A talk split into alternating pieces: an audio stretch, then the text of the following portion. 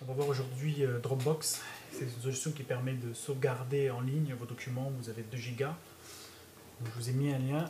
Ce lien, c'est une invitation qui vient de ma Dropbox. Euh, donc je vous le mets en lien sur le blog. Vous aurez qu'à cliquer. Vous allez tomber sur cette page. Ici, vous allez créer euh, votre compte. Donc nom, prénom, votre mail et un mot de passe. Vous faites créer.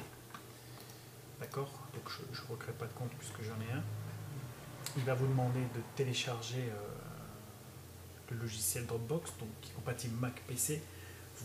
une fois que vous avez ça, il s'installera et automatiquement il va sauvegarder tout ce que vous mettez dans le répertoire Dropbox de façon euh, synchronisée. L'avantage, c'est que vous pouvez, si vous avez plusieurs machines, avoir des documents, vos documents qui sont identiques, donc sur euh, une machine au bureau, une machine à la maison, votre portable, que ce soit Mac, PC, tout est compatible. Donc je vais me connecter avec mon compte. L'autre avantage, c'est que Dropbox est capable sur un mois de garder un historique. Donc là, vous avez tous vos fichiers, vous pourrez euh, les renvoyer, euh, rechercher dans ces fichiers et surtout euh, vérifier si des fichiers ont été effacés et lui, il garde un historique, donc les récupérer au cas où.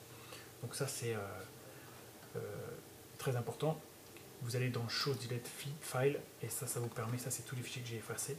Pour les récupérer, c'est très simple. Je clique ici et je lui dis soit de le, copier, soit de le renommer ou de le récupérer une fois que j'ai copié.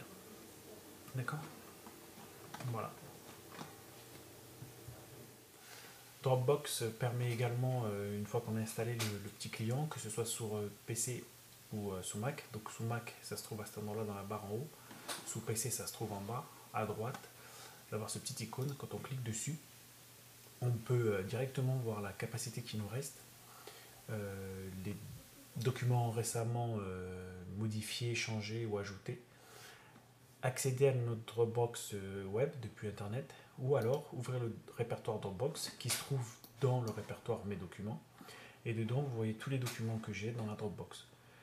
Le gros avantage, c'est que c'est synchronisé automatiquement. Donc moi, je synchronise entre euh, l'ordinateur, un Mac à la maison, entre le PC euh, au bureau et un autre Mac euh, que j'ai au bureau. Donc tout ça, c'est de façon automatique et très rapide. Quand on arrive, il n'y a que les documents qui ont été modifiés qui sont synchronisés. Et le dernier avantage, comme je vous disais, c'est qu'il y a un historique des fichiers effacés pendant un mois. Donc on peut revenir dessus au cas où. Voilà.